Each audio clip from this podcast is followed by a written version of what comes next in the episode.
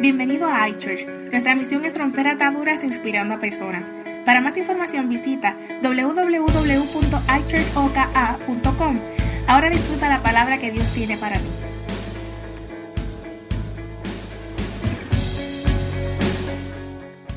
La mayoría de la gente tiene miedo. No es esa. A las personas que tienen miedo. No es esa. La cosa que las personas le tienen miedo mayormente. Hay cinco cosas que la gente mayormente tiene miedo. Yo te voy a mencionar las cinco cosas que las personas mayormente le temen. ¿Ok? Ahora, yo creo que tú vayas pensando cuál es. Mira, aquí está la número uno. ¿Cuál es? El avión estrellando. La mayoría de las personas le tienen miedo a que el avión se estrelle. Dice, pastor, si le hicieron una entrevista y le preguntaron a la persona, yo tengo miedo de morir en un avión. Y tú mira cuando te montas en el avión. Yo tuve un tiempo viajando mucho. Cuando te sientas en el avión, mira a la persona que está a tu lado. Y está, mira, hasta los ateos oran. Hasta los ateos. A mí me han visto orando antes de despegar el avión. Yo siempre que oro, eh, cuando va a despegar el avión, oro y digo, Señor, toma este avión en tu mano y ayúdalo a salir y a aterrizar. Y yo siempre oro. Y cuando voy a orar y voy a pedir al Señor, a veces estoy orando y cuando termino levanto mi mirada y las dos o tres personas alrededor mío que no estaban orando, cuando vieron que yo oré, se asustaron más y empezaron a orar. Y más si le dije que yo era pastor. Yo soy pastor. Y ese mundo me dice, Señor, ayúdanos. Todo el que está al lado dice, ay no, se acabó. Le tienen miedo a la Tú sabes la segunda cosa que todo el mundo le tiene miedo. La mayoría de las personas dice que también miedo, y quizás este es tu caso, le tienen miedo a morir atrapado por un tiburón que un tiburón venga, una ballena en el agua y crash y temor. Y dicen, ay no. Y tú ves las personas que se meten hasta las piscinas. Yo me acuerdo de mi niño pequeño que me decían, si iban a meter a la piscina, dicen, papi, hay tiburones en la piscina.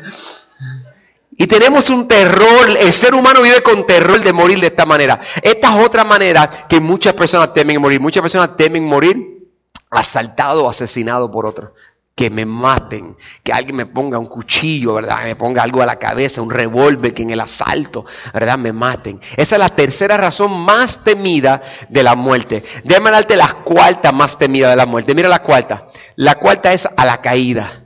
La gente tiene un miedo, se trepan, tú puedes estar en un ascensor y dicen, y si se cae, se trepan en una orilla, y aunque no, yo no le tengo miedo a las alturas, mi esposa le tiene pánico. La pastora, nosotros hemos subido nosotros tuvimos la bendición de ir a, París y fuimos a la Torre de Eiffel. Y yo llegué y yo, oh, la torre, vamos trepando, vamos trepando, vamos, vamos, vamos. Uf, Caminamos escalera y escalera y escalera. Y mi hermano, no llegamos ni al primer piso. Y cuando llegamos, yo dije, ok, primer piso, vamos, vamos animándome. Y mi esposa me dijo, no, yo mal todo esto no voy.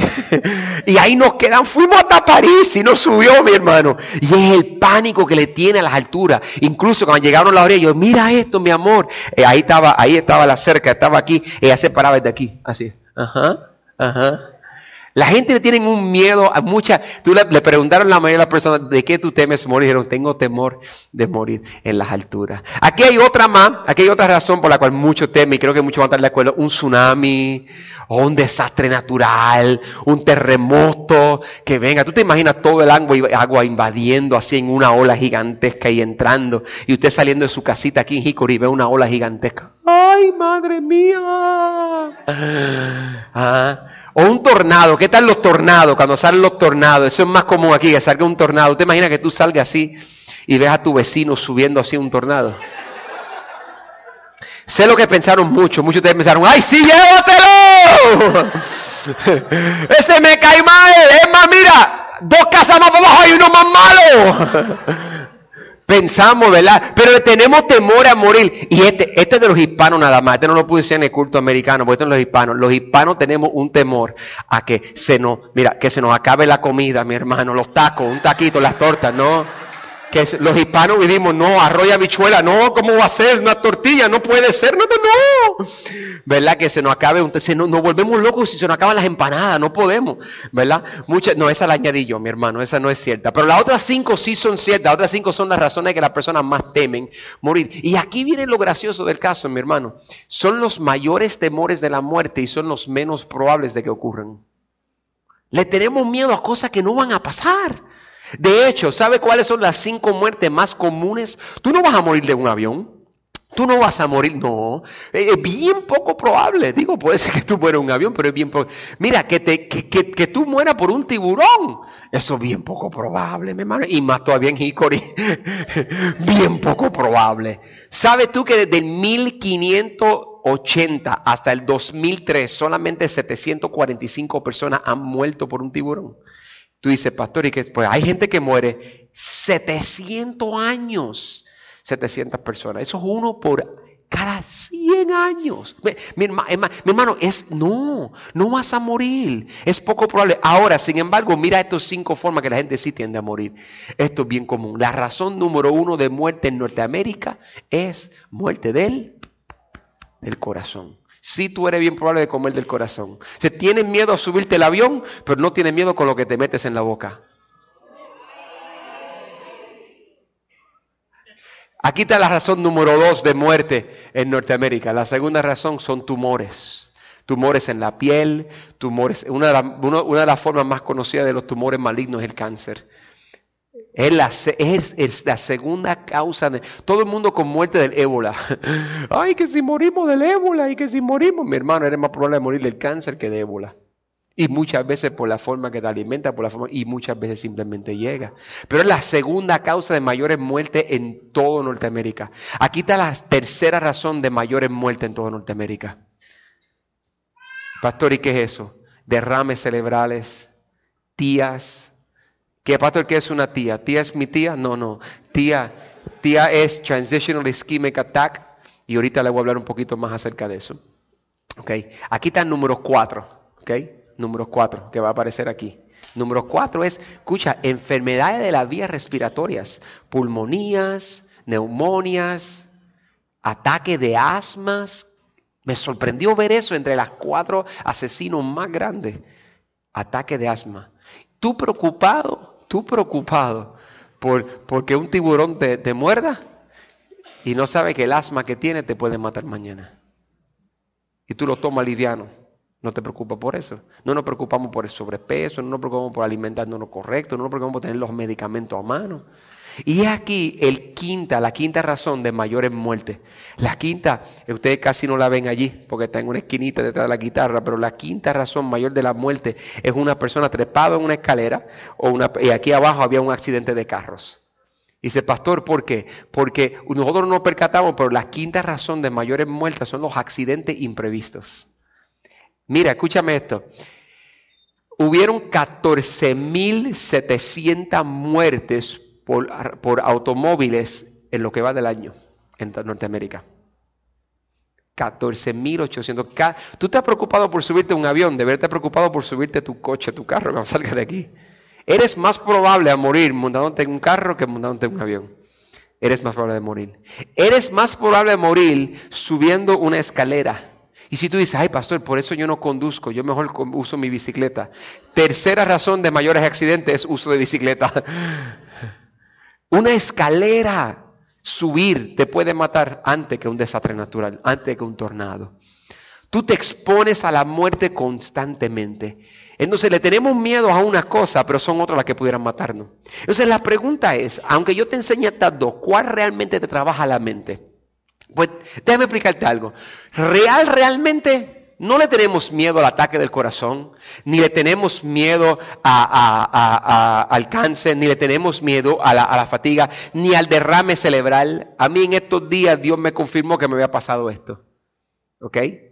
Que es un tía, es una coagulación de las venas en el cerebro que no permiten que fluya la sangre. Y las tías, yo he vivido esto en el pasado en mi vida, todavía me lo han certificado médicamente en esta ocasión, pero en el pasado lo he vivido y por eso lo puedo identificar.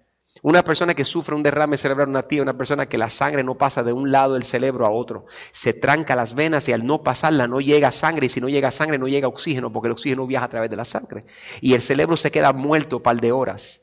Y estoy haciendo este lado cuando debería ser este. Y entonces cuando eso sucede, lo que pasa es que ese lado del cerebro no produce. Y al no producir, todo lo que ese cerebro toca no funciona. Este lado del cerebro toca todo este lado y este lado toca todo este lado. Y entonces, en el caso mío, se duerme este lado y lo que hace es que se me fue el lado izquierdo del cuerpo.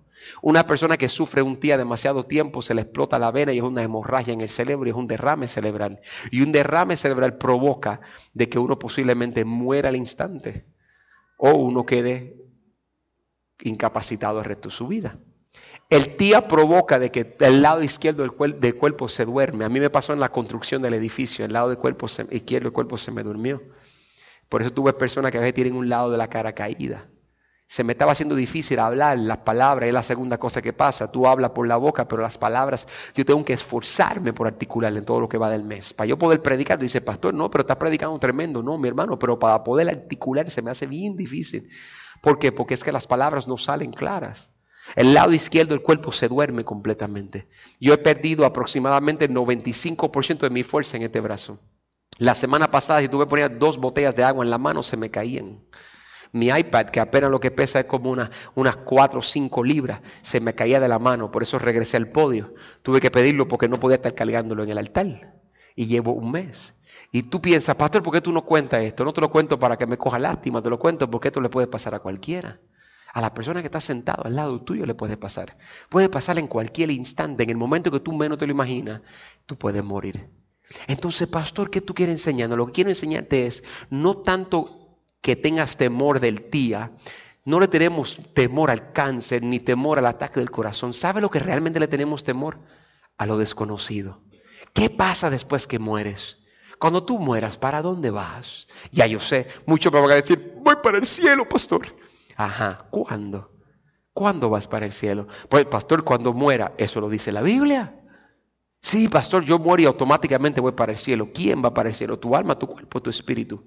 Porque según yo, tu cuerpo va para el piso. No, pues mi alma y mi espíritu van para el cielo. Entonces, ¿para qué dice la Biblia que Jesús vendrá a resucitar los muertos? ¿Por qué dice que habrá un juicio con tu alma? Entonces, pastor, ¿qué tú me estás diciendo? No estoy poniendo en duda tu fe, lo que estoy preguntando es que tú te crees que te la sabes toda y tú no realmente no sabes. Entonces tenemos un temor a lo que hay después, más allá, en el futuro. ¿Qué va a haber? ¿Qué sucederá? ¿Qué ocurrirá en el futuro? Y esas son las cosas que le tememos. Usted está sentado ahora mismo ahí. ¿Cómo tú me garantizas? Escúchame, ¿cómo tú me garantizas que tú no mueres salir? Compartir esta estadística con la iglesia americana, la voy a compartir con ustedes. En mi casa he tratado de hacer un ejemplo de esto y no lo he logrado porque estoy tratándolo mucho. Tú sabes que, tú sabes que 740 personas murieron en casi 700 años por un tiburón matarlo. Pero sabe que en el año 2000, un solo año, 3.000 personas murieron porque otro estaba texteando mientras conducía. Bajar un momento, agarrar tu celular y textear. 3.000 personas. Mueren más personas por textear Escucha esto, mueren más personas por textear que los que mueren por beber y conducir. Es más peligroso ahora textear y conducir que tomar y conducir. Ahora los borrachones de la iglesia no digan, me voy a beber, pastor. No me digan eso. Lo que quiero comprobarle a ustedes es el peligro que hay. Y es aquí el peligro de esto. Estás texteando y estás de lo más tranquilo. Miraste para arriba, chocaste el carro. Te bajaste del auto y dice, bueno, ni modo, la aseguranza, bueno, ni modo, pues, vamos a ver qué dice el policía, no ando con licencia, lo que sea. Nunca te preguntaste qué sucede con el bebé que estaba en el otro vehículo. ¿Cómo tú vives el resto de tu vida sabiendo que un bebé murió porque tú estabas texteando? ¿Cómo tú vives el resto de tu vida? ¿Cómo tú vas a ese entierro de ese bebé y te paras allí y ves que el bebé, ves una mamá llorando, gimiendo, porque tú tuviste que contestar, voy de camino? Mejor que esperen. Pero, y entonces tú me dices, pastor, es cierto, todo el mundo me está mirando, es cierto. ¿Y quién me garantiza a mí que tú no estás conduciendo y que otro estaba texteando y te mató a ti en el camino? Tú no tienes ninguna garantía de que vas a estar vivo mañana. Tú no tienes ninguna garantía. Tú y tu esposa están discutiendo por la mañana, salen a trabajar. Tú no tienes ninguna garantía de que la vas a ver por la noche. Tú no tienes garantía. Es más, muchos de ustedes están sentados aquí y posibles mañana estoy enterrándolo a ustedes o ustedes, a, o ustedes a mí. Pero nosotros vivimos con un temor pensando, Señor, ¿qué pasará después? ¿Qué ocurrirá? Y en las religiones del mundo dicen muchas cosas que yo no voy a mencionar aquí, pero hay muchas cosas que pasan en las religiones del mundo. Pero yo no quiero hablarte de eso. Yo quiero hablarte de la verdad de lo que pasa después de la muerte. Quiero hablarte de unas realidades que tú tienes que percatarte hoy. Pastor, ¿qué tiene que ver esto con éxito a la manera de Dios? Si tú no sabes para dónde vas, jamás vas a ser exitoso en llegar allí. Pero si sabes para dónde vas, entonces eres exitoso. ¿Quién se sube a un carro y dice, bueno, voy para Kansas? Y se montó en el carro y salió. Sin mapa, sin rótulos, sin direcciones, sin hablar con otro. Sale para Kansas y que se acaba en México. Porque no sabes, porque no tiene dirección nadie. Tú tienes que saber para dónde vas para poder llegar. Yo quiero llevarte una porción de la Biblia y quiero hablarte de dos personajes. Un personaje llamado Lázaro, que era un hombre rico, y, un mendigo que estaba afuera. Yo quiero hablarte acerca de, digo, un hombre rico y un, mendigo llamado Lázaro. Quiero que vaya conmigo. Estos dos hombres, era un hombre que estaba afuera pidiendo limosna, ¿ok? Y un hombre rico que estaba adentro. Y quiero que vaya conmigo al libro de Lucas capítulo 16. Lucas capítulo 16. Lucas capítulo 16. Lucas capítulo 16, versículo 22. Vamos a predicarle. Dice Lucas capítulo 16, versículo 2. Resulta que un día, tanto el rico como el mendigo llamado Lázaro, resulta que un día el mendigo, resulta que murió el mendigo. Y los ángeles se lo llevaron para que estuviera al lado de Abraham. También murió el rico y lo sepultaron. ¿Quién murió? Los dos. Mire que está a tu lado y dile, ve que te lo dije, todos vamos a morir. Dile, los ricos mueren y los pobres también. Dice, los ricos mueren y los pobres también. Versículo 23. Ese, entonces, versículo 23. Dice, en el infierno, esto es Jesús hablando, no soy yo, Jesús está hablando. Y dice, en el infierno, ¿dónde dice? ¿En el qué? En el infierno. Jesús está diciendo a sus discípulos, habían dos hombres, los dos murieron. Entonces dice, en el infierno, si Jesús dijo en el infierno, ¿por qué es? Porque existe un nos guste o no, nosotros queremos ser tan religiosos que no queremos hablar de, infierno, no queremos reconocerlo. No queremos reconocer que un Dios soberano de paz y de amor crearía un lugar de eterno dolor. No queremos reconocerlo. Sin embargo, Jesús está diciendo en esta porción, en sus propias palabras, que en el infierno en medio de sus tormentos, detente, Pato, ¿qué está diciendo? La Biblia habla acerca de un infierno después de la muerte. Cuando tú me dices, Pato, yo no sé qué me espera después de la muerte. No sé qué me espera. Tenemos un miedo. No, yo te voy a decir qué te espera. Jesús ya estableció el primer lugar que hay después de la muerte. Después de la muerte, el primer lugar que existe es qué? Ah, como bajaron la voz hoy. Si hubiese sido, Dios te va a bendecir, amén. Dios te va a enviar dinero. ¿Qué te va a enviar? ¡Dinero! Estaban todos gritando, pero ahora están más callados. Pastor, es que no me gusta el mensaje, que no me lo invento yo. La Sagrada Escritura dice claro que Jesús estaba hablando y dijo que habían dos hombres y que murieron y que uno de ellos cayó en el infierno. Así que me dice a mí que después de la muerte, lo primero que Jesús, el Dios soberano que lo ha visto todo, el Hijo de Dios, que conoce el cielo y la tierra y debajo de la tierra dice que existe un, un infierno. Entonces, no es que no sabemos lo que hay, es que no queremos que nos cuenten lo que hay. No es que no queremos que nos digan lo que hay, preferimos vivir ignorando la realidad y que no nos digan la verdad. Eso es como cuando alguien te pregunta, ¿cómo me queda el peinado? Hoy mismo yo me recorté, mira, me recorté, se dieron cuenta, me di un recortito. Y llegué a casa y entonces cuando yo fui a donde la que me recorta, a mí me recortó el mismo barbero por muchos años, mi hermano, amigo y pastor que amo, Steven Vélez, que si escucha este podcast te envío un beso y te amo. Pero entonces yo, yo, este hombre me recortó por muchos años, pastor y colega mío, muchos años. Llegué aquí, busqué que me recortara, no encontraba, no encontraba, no encontraba, no era feliz con ninguno recorte. Por fin fui a una muchacha recientemente que me recortó, yo dije, salí no fue este recorte antes. Yo dije, uh, llegué a casa y a mí, a mí me encantó. Llegué a casa el último recorte y cuando llego a casa, mi esposa me dice, eh, muy lindo. Y entré así, eh, mi hermano, mis hijos me vieron, me dijeron, uh, nítido papá. Y vi a mi hija y mi hija me dijo, ay papi, qué lindo te quedó todo el mundo. Yo yo, yo, yo caminaba así con la cabeza de frente. El recorte estaba maravilloso. Y yo dije, ya conseguí mi estilista. Pues no sé qué hice. En este recorte, ¿a dónde fui? A la misma. Y voy a donde ella le digo, mira, quiero el mismo recorte de la vez pasada. Me dice, el mismo. Y dice, tú sabes que tú dirías, pues no se acuerda. Me acordó de todo. Me dijo, pastor, hasta me preguntó, pastor, ¿cómo sigue del brazo izquierdo? Hasta me preguntó. Me dijo, y del cuello, está trancado. Y le conté, todo se acordó. Me preguntó por mis hijos. Me preguntó por mi esposa, que él ni conoce. Me preguntó por todo. Yo dije, ah, bueno, ¿qué quieres? El mismo recorte. Y es estilista. Y me dice, ah, yo no me acuerdo del recorte. Se acordó de toda mi vida, me lo recorte. Y yo la vida le dije, mira, quiero el mismo. Y me dice, no, no te preocupes que lo sacamos. Y cuando terminamos, pues yo te recorté y no fue el mismo recorte del anterior. Y ya una vez, esto no es el problema de los recortes. Una vez tú te lo das, tú te lo imaginas de una manera. Y después que sale, no hay, no hay solución. No hay vuelta atrás. No hago más que entrar a la casa. Y cuando entro a casa, no hago. Y dije, vamos a ver cuál es, cuál es el resultado ahora. Abro la puerta y mi hija me ve y me hace, uy, papi, ¿qué es eso? Me dice, uy papi, ¿qué es eso? Me dijo Sara. Y dije, no, es mi nuevo recorte, es mi nuevo recorte. Y este es mi nuevo recorte. Y camino va para adelante. Y cuando voy caminando, va bajando uno de los muchachos. Y me mira y hace, ¿qué te pasó? No me dijo nada más. ¿Qué te pasó? Ya, yo ni le pregunté, porque yo ni quería saber su respuesta. Le dije, no, déjalo ahí, olvídate de eso. Y me dejé. ¿Por qué? Porque la realidad es que, aunque estoy así, tengo la. A veces tú quieres que te digan la verdad. Y cuando te la dicen, no quieres escucharla. Yo te estoy diciendo la verdad. Jesús dijo en la Biblia, por su propia boca, que cuando uno muere, hay quien va al infierno. Y existe el infierno. Entonces, seguimos leyendo. El rico, ¿ve? El rico, ¿ok? Eh, vamos a leer el 23 completo. En el infierno, en medio de sus tormentos, el rico levantó los ojos. O sea que el rico estaba en el infierno. ¿Dónde estaba el rico?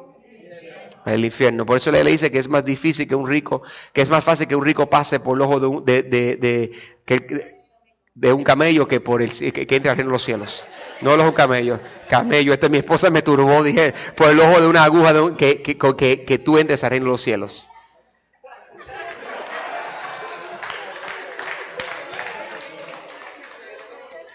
La Biblia dice en Lucas capítulo 16 versículo 24, 23, que este hombre cayó en el infierno, o sea que rico está en el infierno. Los dos murieron, pero rico está en el infierno. Y dice la Biblia que estando en el infierno, levantó los ojos. ¿Qué hizo? Y vio de lejos a Abraham. Abraham estaba cerca o lejos? Lejos. Y a Lázaro junto a él. Él se acordó de este hombre que estaba todo el tiempo afuera pidiendo limosna y que él ignoró por muchos años. Ahora el rico está en el infierno, dice Jesús, y que mira de, y de lejos, desde el infierno, él ve en otro lugar que no es el infierno, que ya la Biblia me está diciendo que hay un infierno después de la muerte, pero que hay otro lugar también.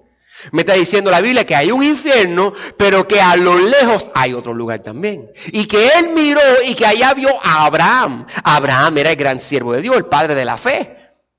Entonces, el hombre de Dios y la gente que siguió a Dios están en aquel lado y el rico está en el infierno. Pato, ¿qué está diciendo? La Biblia me está estableciendo el precedente de que hay dos lugares distintos. Cuando uno muere, está el infierno y nosotros hemos decidido llamarlo el cielo.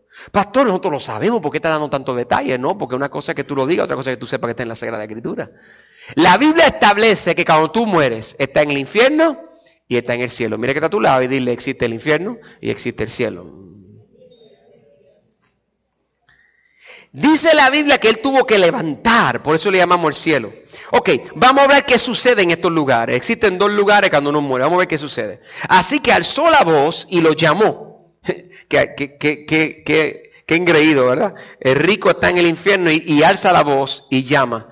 Padre Abraham, le llaman y que padre, Padre Abraham, uno cuando le conviene dice las cosas, ¿no? Pastorcito, Padre Abraham, ten compasión de mí y manda a Lázaro que me moje la punta, que, que moje la punta del dedo en agua y me refresque la lengua, porque estoy sufriendo mucho, porque estoy qué? ¿Qué se hace en el infierno? ¿Y cómo se sufre? Mucho. La Biblia dice que este hombre estaba, no, pastor, el infierno no es un lugar de tormento. El infierno es que tu cuerpo cae en el Señor que es la tierra y tú estás ahí reposando hasta el juicio. Tú me estás diciendo a mí que este hombre estaba sufriendo y gimiendo en la paila del infierno y el fuego estaba ardiendo y dice la Biblia que estaba en mucho dolor y que eso es la tierra. Tú tienes algo equivocado, mi hermano. Dice que este hombre, el versículo antes de esto decía, que fue lo que no leímos, el, el que pedía, el limonero, estaba afuera pidiendo y tenía llagas. Dice que los perros se le acercaban Ahí estaba ese hombre, todo el mundo le tenía asco.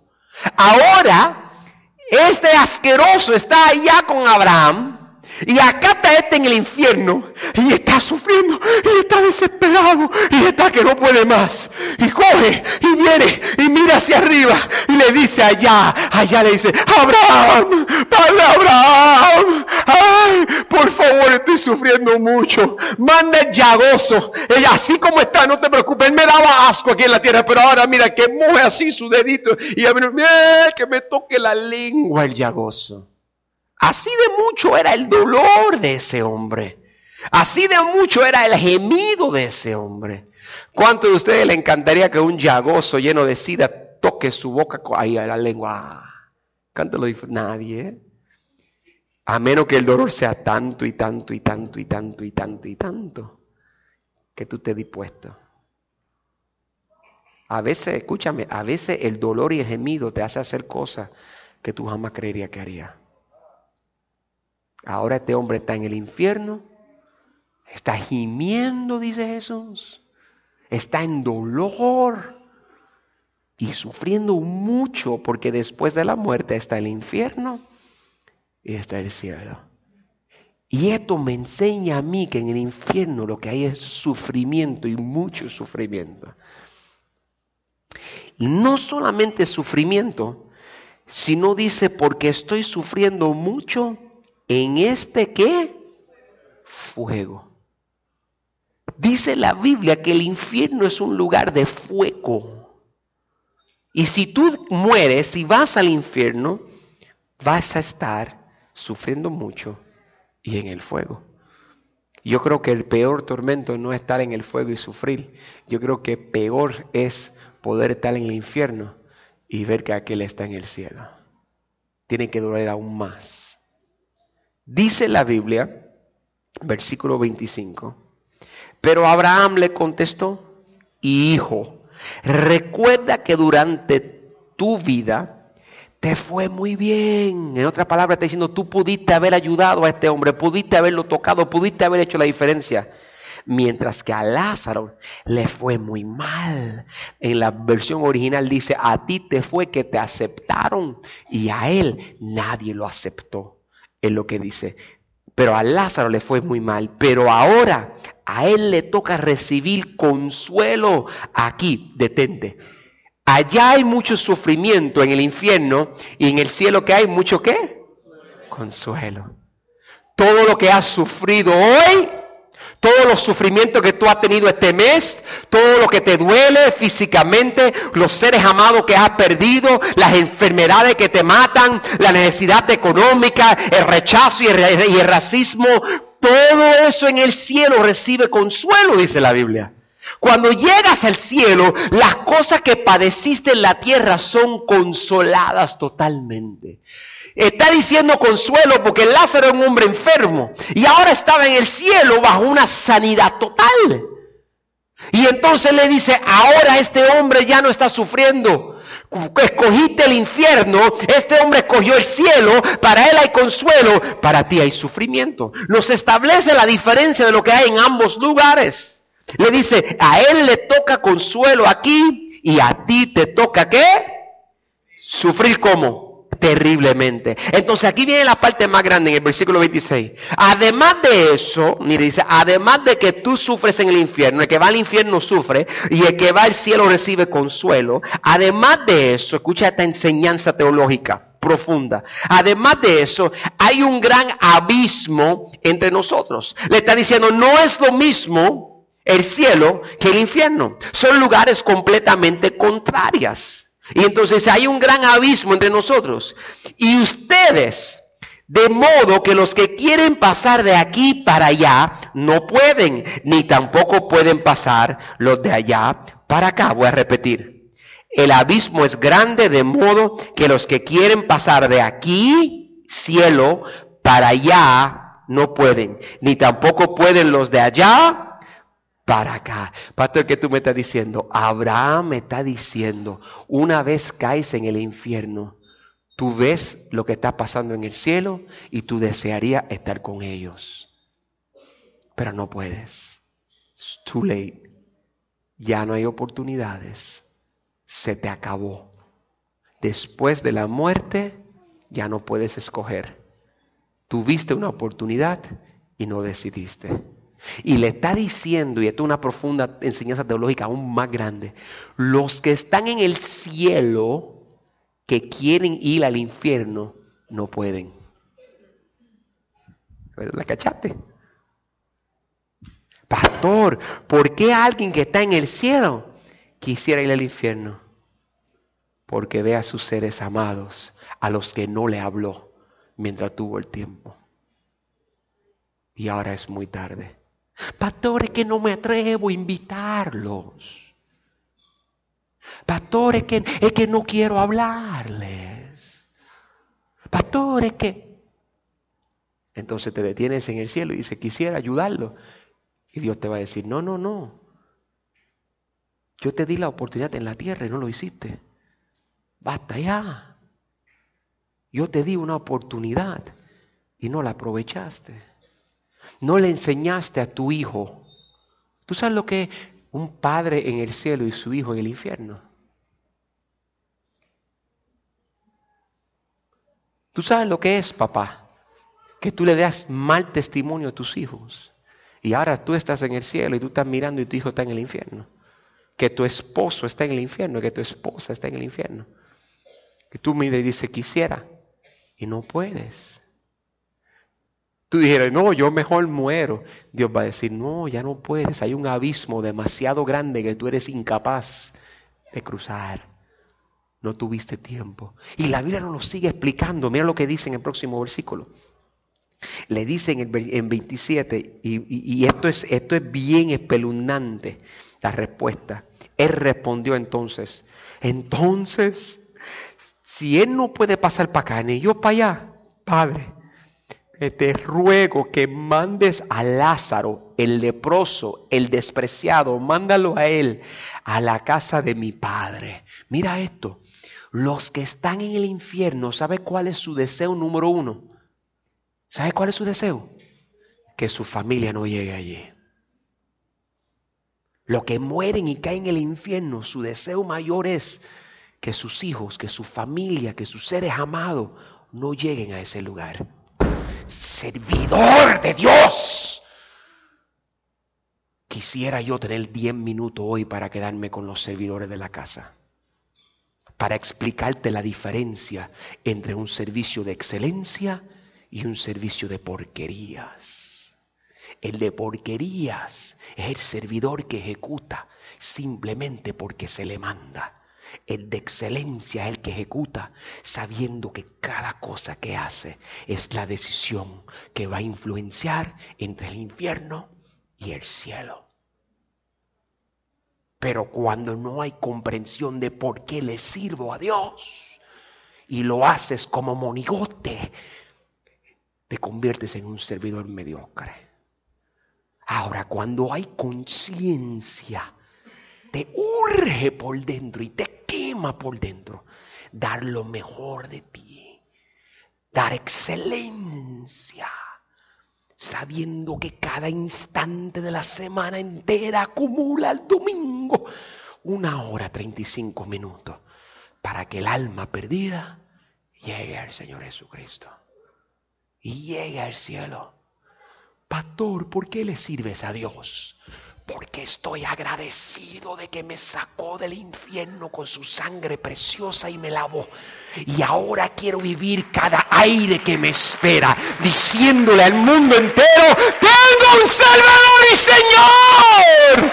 Ven y conócelo para que te salve a ti. Ser servidor de Dios no es otra cosa que ser agradecido. Porque el que está en el infierno, lo todos los seres amados tuyos que han muerto sin Cristo, que están en el infierno, los que se reirían de ti porque hoy estás en la iglesia evangélica de iChurch, son los mismos que si tuvieran cinco minutos para hablarte, te dirían, quédate donde estás, quédate y persevera. Te puse allí, Dios te puso allí con un propósito. No cometas mi error. harían lo que fuera porque Lázaro viniera a hablarte. Harían lo que fuese para que Lázaro pudiera escucharte. Harían lo que fuera que Dios enviara a Lázaro y que Lázaro te dijera, conviértete, entrega tu alma a Cristo para que cuando mueras vayas al cielo y no a este lugar de tormento terrible que te espera. Él le dice, Padre, te ruego que mandes a Lázaro a casa de mi padre para que le advierta, ah, y a mis cinco hermanos Dios pone hermanos físicos y hermanas físicas. Y escucha lo terrible de lo egoísta que somos cuando no evangelizamos. Tú quieres que alguien le hable a tu hermano y que tu hermano se convierta al Señor Jesucristo. Qué lindo sería. Qué lindo que alguien le hablara a tu hermano allá en Costa Rica o a tu mamá o a tu papá y le dijera allá en República, mira, ven a los pies de... Tú te regocijarías tanto de que eso pasara. De que allá en México alguien fuese y que tu familia entera le sirviera el Señor para que llegaran al cielo. Sería tan hermoso. Hipócrita, ¿por qué no le habla a los hermanos de otros que viven al lado tuyo? Que trabajan a tu lado. ¿Por qué no tienes la misma urgencia de hablarle a ellos? Lo que quiere que te hablen a ti. No, porque todo se trata de mí, de mí, de mí. Por eso yo le testifico hasta las piedras cuando le veo. Porque sé que soy la voz de Dios. Soy el Lázaro enviado a la vida de alguien hasta que yo muera y me vaya al cielo. Pero cuando muera, escúchame, servidor, cuando muera ya no hay más servicio. He aquí, tampoco hay talentos para multiplicar. Ay, esto es muy profundo para muchos de ustedes los perdí. Y lo que tengo agarrado por el cuello no puede ni respirar porque sabe que estoy hablándole. Entonces le dice, vete y adviértele a mi papá y a mis hermanos. Escucha, escucha y no vengan ellos también a este lugar de tormento. Que no vengan. El que cae en el infierno no quiere que nadie que él conozca llegue a ese lugar. Mi conclusión para terminar, porque no sé cuánto tiempo me queda. Abraham le contestó, ya ellos, Abraham le dice, ¿tú quieres que yo envíe a Lázaro? El que tú rechazabas. Tú quieres, tú quieres que el pastor visite tu casa y le hable a tu pariente y familia. Tú quieres que tus hijos le sirvan al Señor. Tú quieres que tu papá. Esta es la ironía del mundo. A todos los, a todos los jóvenes que están en la invitación ahora mismo. Hártate ignorando lo que los viejos tuyos dicen. Hártate burlándote de su fe. Un día serás padre y sufrirás como no te imaginas por dentro cuando ve a tus hijos alejados de Dios. Ríete de su fe ahora para que cuando sea padre llores desesperado sabiendo que hijo eres, pero padre serás entonces entenderás lo que es tirarte de rodilla cuando veas a tu hijo o tu hija juqueando drogas, o metido en los vicios de la calle, o queriendo un mundo extravagante olvidándose de Dios. Y tú gemirás de rodilla pensando, lo único que quiero es que mis hijos se conviertan para que cuando mueran tengan seguridad de ir al cielo y no al infierno. Porque el que cae en el infierno, eso es lo único que desea. Así que termino mi disertación en el versículo 29, porque estoy como siete grados por encima de ustedes y hoy no vinieron a recibir leche espiritual, sino viandas. Y en el versículo 29 dice, pero Abraham le contestó, ¿tú quieres que Lázaro vaya? No, mijo, ya tienen a Moisés y a los profetas. Ya ellos tienen a quien necesitan que les hagan caso a ellos, arrepentirán. Eso es lo único que dice.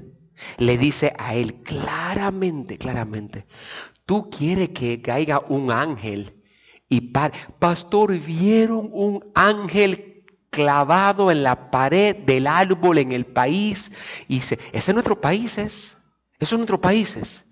Y vieron señales y la veneran y le creen. Ay, Abraham me está diciendo, no voy a enviar señales así.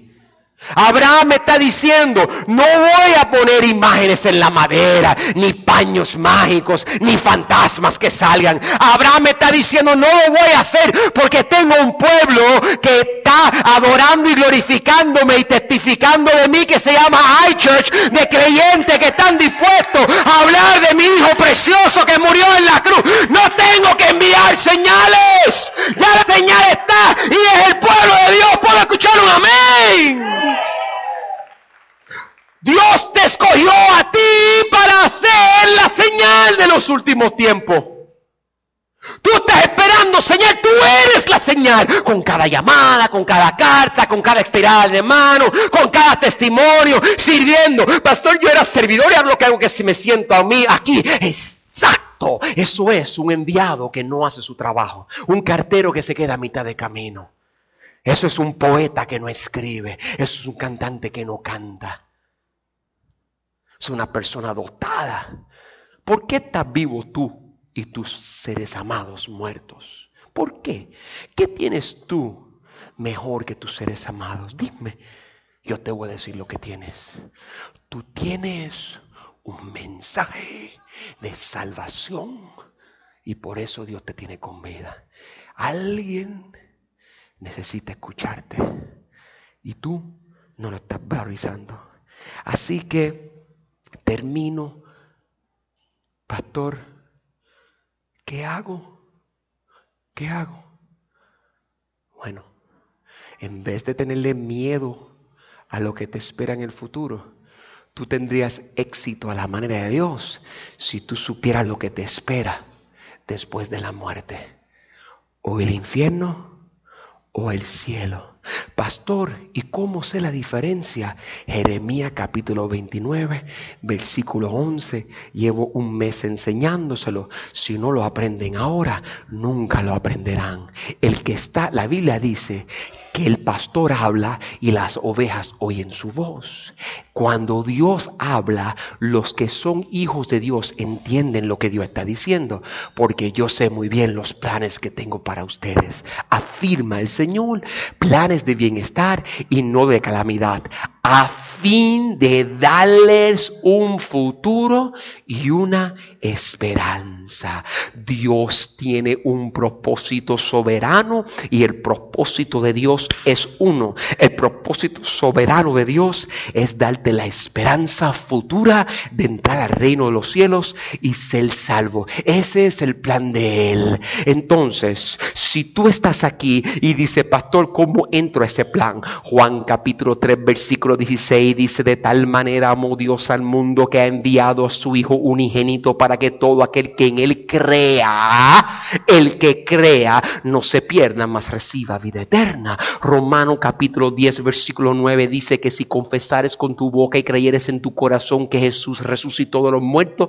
serás salvo. Repito, si confiesas con tu boca, Escucha, si confiesas, hablas tú de Cristo, si confiesas con tu boca, dice, y si crees en tu corazón, hay quien con su boca dice yo soy hijo de Dios, pero su corazón no lo muestra. Y está que con su corazón lo cree, pero no lo ha confesado. Necesita los dos pasos. Confiesa con tu boca y cree en tu corazón que Jesús nació, que era el Hijo de Dios, que murió en la cruz del Calvario y que es el único camino a la salvación. Y cuando tú hagas eso, tendrás seguridad eterna en el reino de los cielos. Si tú estás aquí hoy y tú nunca has levantado la mano para entregarle tu vida a Jesús como Salvador y Señor. Y tú nunca le has dicho, Señor, sálvame. No te atrevas a ir de este cuarto sin recibirlo como Salvador, porque sabe cuál es tu destino final. Así que tú, ahorita, cuando yo haga el llamado para salvación, levanta tu mano como si no te quedara remedio ni para respirar, porque sabe lo que te espera. Y para todos los cristianitos que están sentados diciendo, ay sí, pastor, tremendo mensaje y disertación acerca de la salvación, muy poderoso y muy profundo. Hipócrita, no sabes tú que la palabra dice en Mateo capítulo 28, versículo 19, y por todo el mundo y predicate el Evangelio. Dice, id y haced discípulos en el nombre del Padre, Hijo y Espíritu Santo. Entonces estaré con ustedes. Pastor, ¿qué tú estás diciendo? El que no va y hace discípulos, el que no va y hace discípulos en el nombre del Padre, Hijo y Espíritu Santo, como tú, que no estás haciendo discípulos, porque no estás testificando acerca del poder de Jesucristo. Dice la Biblia que el que lo hace, Dios anda con él. Pero dice que el que no lo hace, Dios no anda con él. Si usted no puede hablar de Jesucristo, no me diga a mí que usted es salvo por la sangre de Cristo y con la presencia presencia del Espíritu Santo morando en ti en doble porción. Tengo un problema contigo porque es una falsedad. Para que eso sea cierto, tú tienes que ser un testificador real y un testigo de la sangre de Jesucristo. Si tú no hablas acerca de Jesucristo, no me digas que estás lleno de unción. Pastores, que yo lo siento. Si tú crees que tú has sentido algo, prepárate para que tú veas cuando tú comiences a testificar de Él sin vergüenza y hablar de tu Jesucristo como Salvador y Señor. Prepárate para la unción que vas a sentir cuando tú comiences a hablar de Él. Vas a sentir que donde quiera que va, la unción y el poder del Espíritu Santo está contigo de abundancia. Y como tú sabes hoy, claro, que existen dos cosas. existe una cosa seguro y es la muerte. Y después de la muerte, dos lugares para ir. Para el infierno o para el cielo. Tú determina qué tú vas a hacer con tu vida. Por favor, cierra tus